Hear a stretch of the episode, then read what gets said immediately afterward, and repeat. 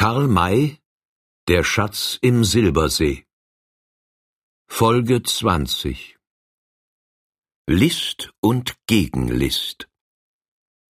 Sheridan war in der Zeit, in der unsere Erzählung spielt, weder Stadt noch Ort, sondern nichts als eine ambulante Niederlassung der Bahnarbeiter. Es gab da eine Menge von Stein-, Erd- und Blockhütten, höchst primitive Bauwerke, über deren Türen aber zuweilen die stolzesten Inschriften prangten. Man sah da Hotels und Salons, in denen in Deutschland nicht der geringste Handwerker hätte wohnen mögen. Auch gab es einige allerliebste hölzerne Wohnungen, deren Konstruktion eine solche war, dass sie zu jeder Zeit abgebrochen und an einem anderen Orte wieder zusammengesetzt werden konnten. Das größte dieser Gebäude stand auf einer Anhöhe und trug die weithin sichtbare Firma Charles Charrois, Ingenieur. Dorthin ritten die beiden. Sie stiegen an der Tür ab, neben welcher ein indianisch gesatteltes und aufgezäumtes Pferd angebunden war. Uff, meinte Winnetou, als er dasselbe mit leuchtendem Blicke betrachtete, dieses Ross ist wert, einen guten Reiter zu tragen. Es gehört gewiss dem Bleichgesichte, welches an uns vorüberkam. Sie stiegen ab und banden ihre Pferde ebenfalls an. Es war kein Mensch in der Nähe, und als sie die Niederlassung überblickten, sahen sie der frühen Stunde wegen nur drei oder vier Personen, welche gähnend nach dem Wetter ausschauten. Aber die Tür stand offen und sie traten ein. Ein junger Schwarzer kam ihnen entgegen und fragte nach ihrem Begehr. Noch ehe sie zu antworten vermochten, wurde zur Seite eine Tür geöffnet, und unter derselben erschien ein noch junger Weißer, welcher den Apachen mit freundlich erstaunten Augen betrachtete. Es war der Ingenieur. Sein Name, sein bräunlicher Teint und das dunkellockige Haar ließen vermuten, dass er der Abkömmling einer südstaatlichen, ursprünglich französischen Familie sei. Wen sucht ihr hier so früh, Meschurs? fragte er, indem er dem Roten eine sehr achtungsvolle Verbeugung machte. Wir suchen den Ingenieur Mr. Charrois, antwortete dieser in geläufigem Englisch, wobei er sogar den französischen Namen ganz richtig aussprach. Well, der bin ich. Habt die Güte einzutreten. Er zog sich in das Zimmer zurück, so dass die beiden ihm folgen konnten. Der Raum war klein und einfach ausgestattet. Die auf den Möbeln liegenden Schreibrequisiten ließen vermuten, dass es das Büro des Ingenieurs sei. Dieser schob den Ankömmlingen zwei Stühle hin und wartete dann mit sichtlicher Spannung auf das, was sie ihm zu sagen hatten. Der Yankee setzte sich sofort nieder. Der Indianer blieb noch höflich stehen, neigte wie grüßend den schönen Kopf und begann Sir, ich bin Winnetou, der Häuptling der Apachen. Weiß es schon, weiß es schon, fiel der Ingenieur schnell ein. Du weißt es schon, Sir? fragte der Rote. So hast du mich bereits gesehen. Nein, aber es ist einer da, welcher dich kennt und euch durch das Fenster kommen sah. Ich bin außerordentlich erfreut, den berühmten Winnetou kennenzulernen. Setze dich und sage, was dich zu mir führt. Dann werde ich dich bitten, mein Gast zu sein.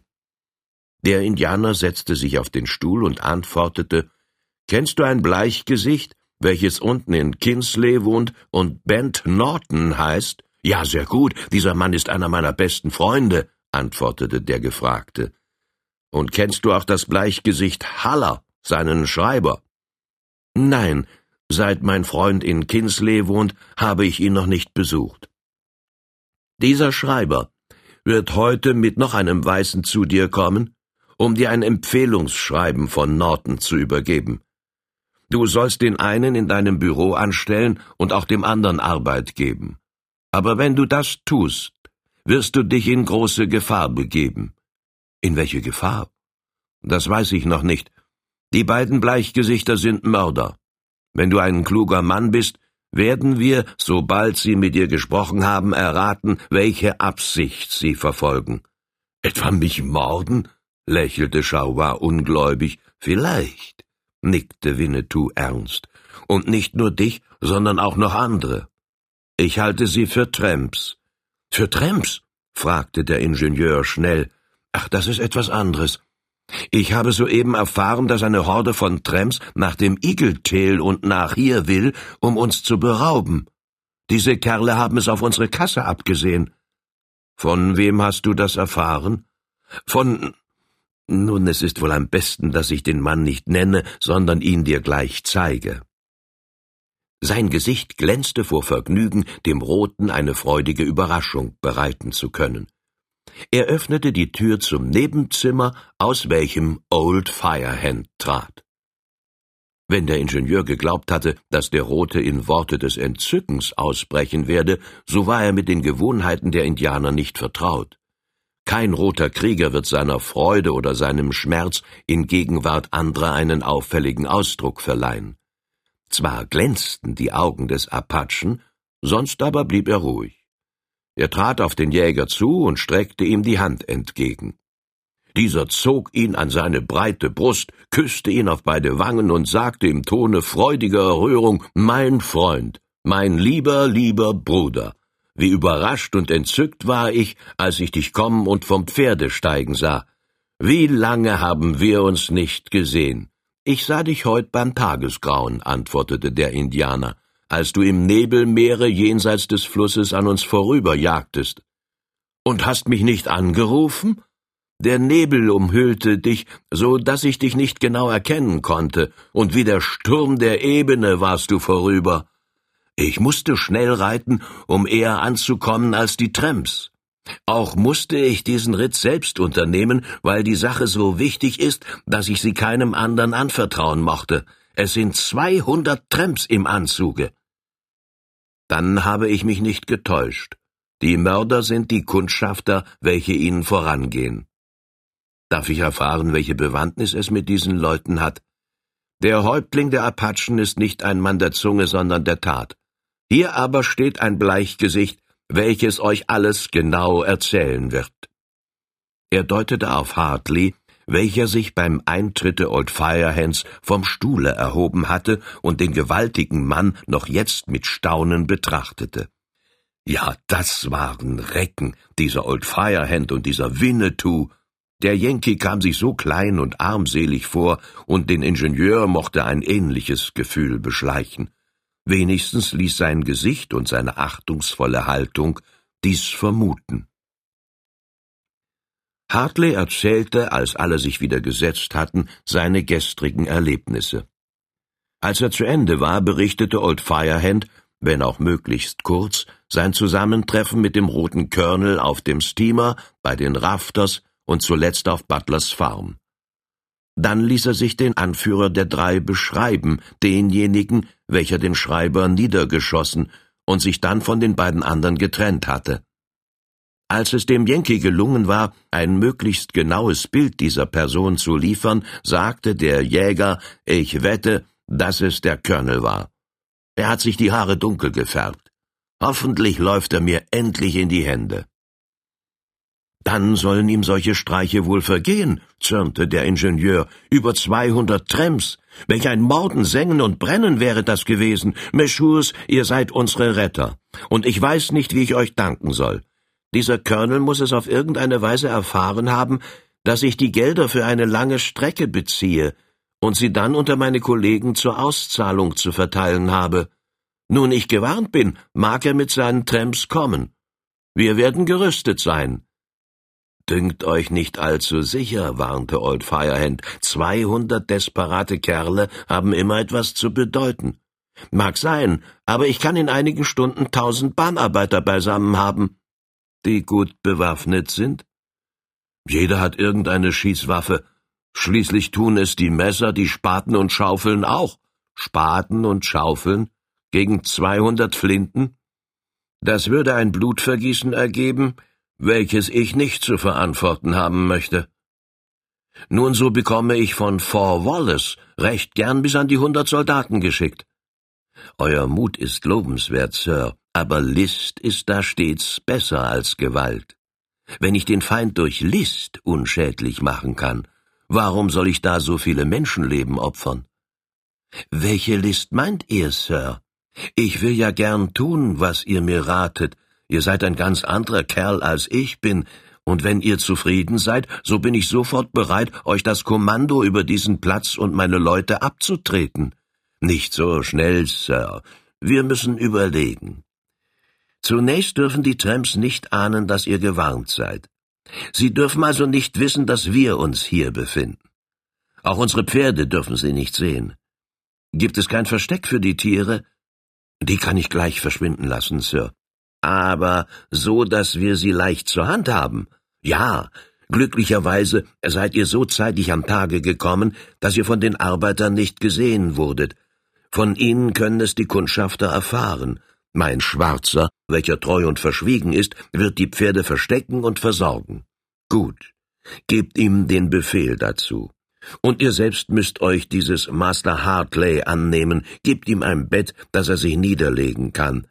Aber kein Mensch darf von seiner Anwesenheit etwas wissen, kein Mensch außer euch, dem Schwarzen und dem Arzte, denn ein Doktor ist doch wohl vorhanden. Jawohl, ich werde ihn sofort kommen lassen. Er entfernte sich mit dem Yankee, welcher ihm recht gern folgte, da er sich nun sehr ermüdet fühlte.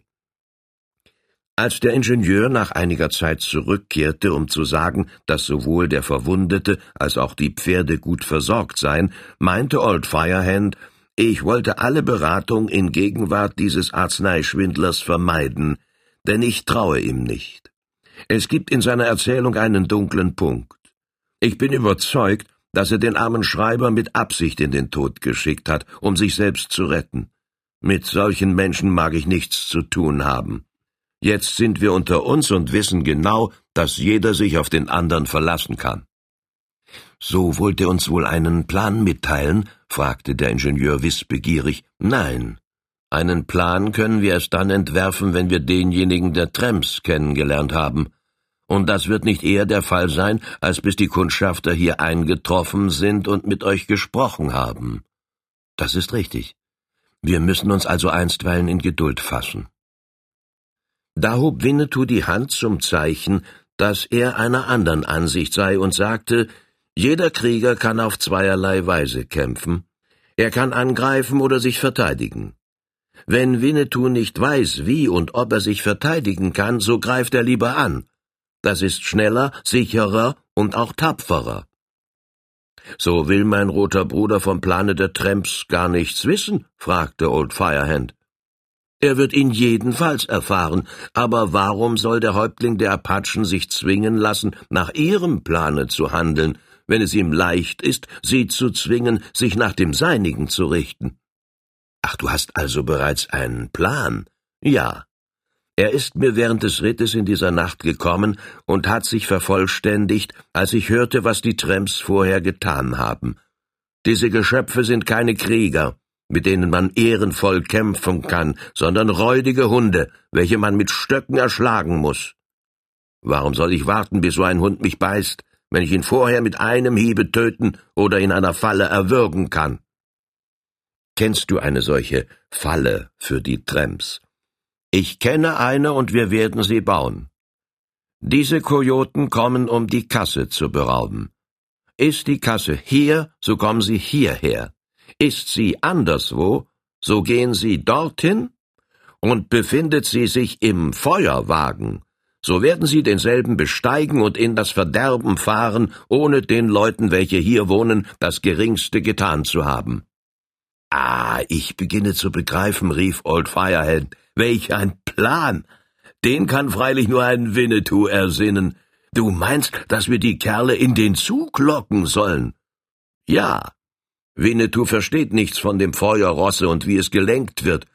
Er hat den Gedanken gegeben, und seine weißen Brüder mögen über denselben nachdenken. In einen Bahnzug locken? fragte der Ingenieur. Aber wozu denn? Wir können sie doch hier erwarten und vernichten, hier im Freien. Wobei aber viele von uns sterben müssten, entgegnete Old Firehand. Besteigen Sie aber den Zug, so können wir sie an einen Ort bringen, an welchem sie sich ergeben müssen, ohne uns schaden zu können. Es wird ihnen nicht einfallen, einzusteigen. Sie steigen ein, wenn wir sie durch die Kasse hineinlocken. So soll ich die Kasse in den Zug tun. Das war eine Frage, welche man dem geistreich blickenden Ingenieur nicht zugetraut hätte. Winnetou machte eine geringschätzende Handbewegung, doch Old Firehand antwortete, Wer mutet euch das zu? Die Tramps müssen nur überzeugt sein, dass sich Geld in dem Zuge befindet. Ihr stellt den Kundschafter als Schreiber an und stellt euch so, als ob ihr ihm großes Vertrauen schenktet. Ihr teilt ihm mit, dass hier ein Zug hält, in welchem sich eine große Menge Geldes befindet. Da kommen sie sicher und alle drängen sich in die Wagen. Sind sie drin? Dann geht es fort mit ihnen. Das klingt allerdings nicht übel, Sir, ist aber nicht so leicht, wie ihr denkt. So? Welche Schwierigkeiten könnte es haben? Steht euch kein Zug zu diesem Zwecke zur Verfügung? Oh, so viele Wagen, wie ihr wollt. Und die Verantwortlichkeit wollte ich auch sehr gern übernehmen, wenn ich nur so leidlich an das Gelingen glauben könnte. Aber es gibt da noch ganz andere Fragen. Wer soll den Zug leiten? Es ist gewiss, dass der Maschinist und der Feuermann von den Trams erschossen werden. Pshaw! Ein Maschinist wird sich wohl finden, und den Feuermann mache ich.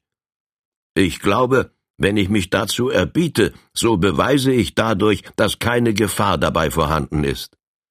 Wir werden das Nähere noch besprechen. Die Hauptsache ist, dass wir nicht allzu lange zu warten brauchen. Ich vermute, dass die Trams heute am Igeltail ankommen werden, denn dorthin wollen sie zunächst. Also können wir den Streich auf morgen Nacht feststellen. So dann ist es nötig, einen Ort zu finden, wohin wir die Kerle fahren. Den werden wir uns noch während des Vormittages suchen, weil schon nachmittags die Kundschafter kommen. Habt ihr eine Bahndresine, Sir? Natürlich. Nun, so fahren wir beide miteinander. Winnetou kann nicht mit, er muss versteckt bleiben, weil seine Anwesenheit unsere Absicht verraten könnte. Auch mir darf man es nicht ansehen, dass ich Old Firehand bin. Das habe ich vorher gesehen und mir darum den alten Leinenanzug mitgebracht, welchen ich auf allen meinen Zügen zur Aushilfe bei mir trage. Der Ingenieur machte ein immer verlegeneres Gesicht und meinte, Sir, ihr sprecht von dieser Sache gerade wie der Fisch vom Schwimmen, mir aber kommt sie gar nicht so leicht und natürlich vor. Wie geben wir den Tramps Nachricht? Wie bringen wir sie dazu, sich richtig einzustellen? Welche Frage? Der neue Schreiber horcht euch aus, und was ihr ihm weiß macht, das teilt er ihnen heimlich als volle Wahrheit mit. Nun gut, aber wenn Sie nun auf den Gedanken kommen, nicht in den Zug zu steigen, wenn Sie es nun vorziehen, die Schienen an irgendeiner Stelle zu zerstören und ihn zum Entgleisen zu bringen, das könnt ihr leicht verhüten, indem ihr dem Schreiber sagt, dass jedem solchen Geldzuge wegen seiner Wichtigkeit eine Probierlokomotive vorangehe. Dann werden sie die Zerstörung des Gleises bleiben lassen. Wenn ihr klug seid, wird alles glatt ablaufen. Den Schreiber müsst ihr so beschäftigen und so durch Freundlichkeit festzuhalten suchen, dass er bis zum Schlafengehen das Haus nicht verlässt und mit keinem Menschen sprechen kann. Dann gebt ihr ihm eine Stube im Gestock, welche nur ein Fenster hat. Das platte Dach liegt nur eine halbe Elle über diesem letzteren. Ich steige hinauf und werde jedes Wort hören, welches gesprochen wird. Ihr seid der Ansicht, dass er zum Fenster hinaus sprechen werde. Allerdings. Dieser sogenannte Haller soll euch auskundschaften und der andere, welcher mit ihm kommt, soll den Zwischenträger machen. Es ist gar nicht anders möglich. Ihr werdet das bald einsehen. Dieser andere wird auch Arbeit verlangen, um hier bleiben zu dürfen, sie aber aus irgendeinem Grunde nicht antreten, um den Ort beliebig verlassen und den Boten machen zu können. Er wird versuchen, mit dem Schreiber zu sprechen, um Neuigkeiten zu erfahren, kann aber nicht vor der Schlafenszeit an ihn kommen. Dann wird er das Haus umschleichen. Der Schreiber wird das Fenster öffnen, und ich liege über demselben auf dem Dache, um alles zu hören. Jetzt freilich kommt euch das alles noch schwierig und höchst abenteuerlich vor, weil ihr kein Westmann seid. Habt ihr die Sache aber erst einmal beim Schopfe gepackt, so werdet ihr erfahren, dass alles ganz selbstverständlich ist. Hau, stimmte der Indianer bei. Meine weißen Brüder mögen jetzt nach einer Stelle suchen, an welcher die Falle geschlossen werden kann. Wenn sie zurückgekehrt sind, werde ich mich entfernen, damit ich hier nicht gesehen werde. Wohin will mein roter Bruder einstweilen gehen? Winnetou ist überall daheim, im Walde und auf der Prärie. Das weiß niemand besser als ich, aber der Häuptling der Apachen kann Gesellschaft finden, wenn er will. Ich habe meine Rafters und die Jäger, welche sich bei ihnen befinden, nach einer Stelle beordert, welche einen Stundenritt unterhalb des Igetel liegt. Sie sollen dort die Tramps beobachten. Die Tante Droll befindet sich bei ihnen. Uff, rief der Apache, indem sein sonst so ernstes Gesicht einen belustigten Ausdruck annahm. Die Tante ist ein braves, tapferes und kluges Bleichgesicht. Winnetou wird zu ihr gehen. Schön, mein roter Bruder wird noch andere tüchtige Männer finden, den schwarzen Tom, den Humphrey Bill, den Ganstick Ankel, lauter Männer, deren Namen er wenigstens gehört hat. Einstweilen aber mag er mit in meine Stube gehen und da warten, bis wir zurückkehren. Old Firehand hatte noch vor der Ankunft des Apachen von dem Ingenieur ein Stübchen angewiesen bekommen. Dorthin begab er sich jetzt mit Winnetou, um den auffälligen Jagdanzug mit dem andern zu vertauschen, in welchem er von den Bahnarbeitern für einen neu angeworbenen Kameraden gehalten werden konnte, denn diese Leute durften heute noch nicht wissen, dass etwas so Ungewöhnliches im Anzuge sei. Bald stand die Dresine bereit. Old Firehand bestieg mit dem Ingenieur den Vordersitz, und zwei Arbeiter standen über den Laufrädern, um die Handstangen in Bewegung zu setzen. Das Vehikel rollte durch den Ort, in welchem jetzt überall fleißige Hände beschäftigt waren, und dann hinaus auf die freie Bahnstrecke, welche schon bis Kit Carson mit Schienen belegt war. Der Apache machte es sich indessen bequem, er war die ganze Nacht hindurch geritten und ließ jetzt die Gelegenheit, eine kurze Zeit zu schlafen, nicht unbenutzt vorübergehen. Als die beiden zurückkehrten, wurde er geweckt.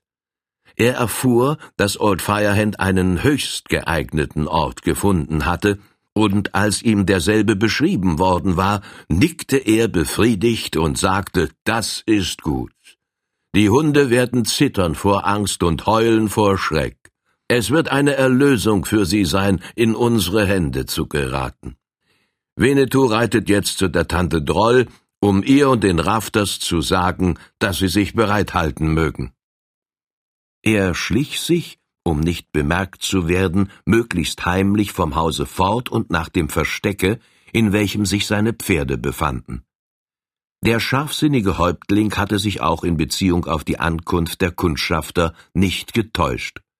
Kaum war die auf den Mittag fallende Arbeitspause vorüber, so sah man zwei Reiter langsam vom Flusse her geritten kommen.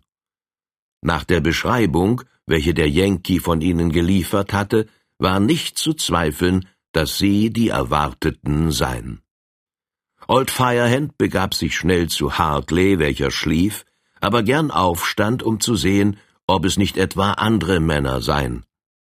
Nachdem er sie mit voller Bestimmtheit als die Betreffenden rekognosziert hatte, ging Old Firehand in die neben dem Büro liegende Stube, um durch die nur angelehnte Tür Zeuge der Unterredung zu sein.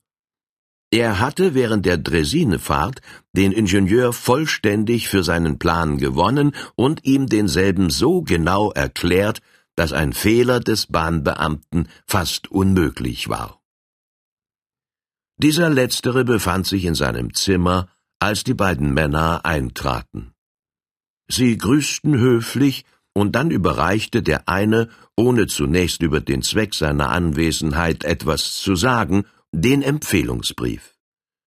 Der Ingenieur las denselben und sagte dann in freundlichem Tone Ihr waret bei meinem Freunde Norton angestellt.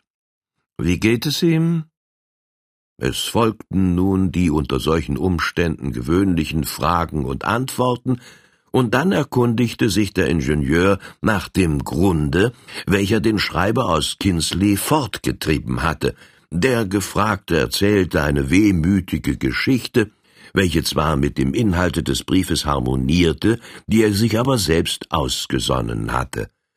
Der Beamte hörte ihm aufmerksam zu und sagte dann Das ist so traurig, dass es allerdings mein Mitgefühl erregt, zumal ich aus diesen Zeilen ersehe, dass ihr das Wohlwollen und Vertrauen Nortons besessen habt.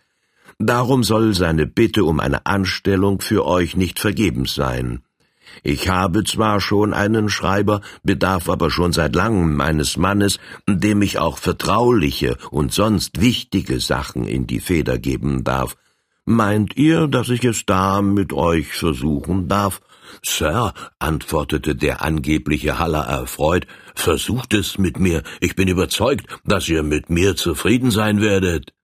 Well, versuchen wir es. Über das Gehalt wollen wir jetzt noch nicht sprechen. Ich muss euch erst kennenlernen, und das wird in einigen Tagen geschehen sein. Je anstelliger ihr seid, desto besser werdet ihr bezahlt. Jetzt bin ich sehr beschäftigt. Seht euch einstweilen im Orte um und kommt um fünf Uhr wieder. Bis dahin werde ich einige Arbeiten ausgesucht haben. Ihr wohnt hier bei mir im Hause, esst mit an meinem Tische und habt euch nach der Hausordnung zu richten. Ich wünsche nicht, dass ihr mit den gewöhnlichen Arbeitern verkehrt. Punkt zehn Uhr wird die Tür verschlossen. Das ist mir recht, Sir.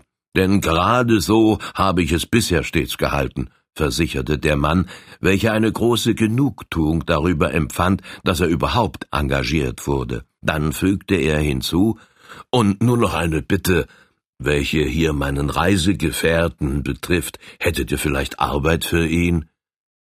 Was für Arbeit? Irgendwelche, antwortete der andere bescheiden. Ich bin nur froh, wenn ich Beschäftigung erhalte. Wie heißt ihr? Faller. Ich habe Meister Haller unterwegs getroffen und mich ihm angeschlossen, als ich hörte, dass hier an der Bahn gearbeitet wird. Haller und Faller. Das ist eine sonderbare Ähnlichkeit der Namen. Hoffentlich seid ihr auch in anderer Beziehung ähnlich. Was seid ihr denn bisher gewesen, Mr. Faller? Ich war längere Zeit Cowboy auf einer Farm drüben bei Les Animas. Das war ein wüstes, unartiges Leben, welches ich nicht länger mitmachen konnte, und ich ging also fort. Darüber kam ich noch am letzten Tage mit einem Boy, einem rüden Burschen, in Streit, wobei mir sein Messer durch die Hand fuhr. Die Wunde ist noch nicht heil, ich hoffe aber, dass ich in zwei oder drei Tagen die Hand zur Arbeit, wenn ihr mir welche geben wollt, gebrauchen kann. Nun, Arbeit könnt ihr zu jeder Zeit haben, bleibt also immerhin da, pflegt die Hand, und wenn sie heil geworden ist, so meldet euch, jetzt könnt ihr gehen. Die Burschen verließen das Büro. Als sie draußen an dem offenen Fenster der Stube, in welcher sich Old Firehand befand, vorübergingen, hörte dieser einen von ihnen mit unterdrückter Stimme sagen Alles gut, wenn nur auch das Ende so gut wie der Anfang ist. Der Ingenieur trat zu Old Firehand herein und sagte, Ihr hattet sehr recht, Sir. Dieser Faller hat dafür gesorgt, dass er nicht zu arbeiten braucht, sondern Zeit hat, nach dem Eagle Tail zu gehen. Er trug die Hand verbunden. Jedenfalls ist dieselbe ganz gesund. Warum habt ihr den Schreiber erst auf fünf Uhr bestellt? Weil ich ihn bis zum Schlafengehen beschäftigen soll. Das würde ihn und mich ermüden, und ihm wohl auch auffällig sein, wenn es allzu lange währte. So war also nun der erste Teil der Einleitung vollendet. Zu dem zweiten Teile konnte man erst dann übergehen, wenn man das Gespräch der beiden Kundschafter belauscht hatte. Bis dahin war noch eine lange Zeit, welche Old Firehand, der sich nicht sehen lassen wollte, auf den Schlaf verwendete. Als er erwachte, war es fast dunkel geworden, und der Schwarze brachte ihm sein Abendbrot. Gegen zehn Uhr kam dann der Ingenieur und meldete, dass der Schreiber schon längst gegessen habe und sich nun auf sein Zimmer begeben werde.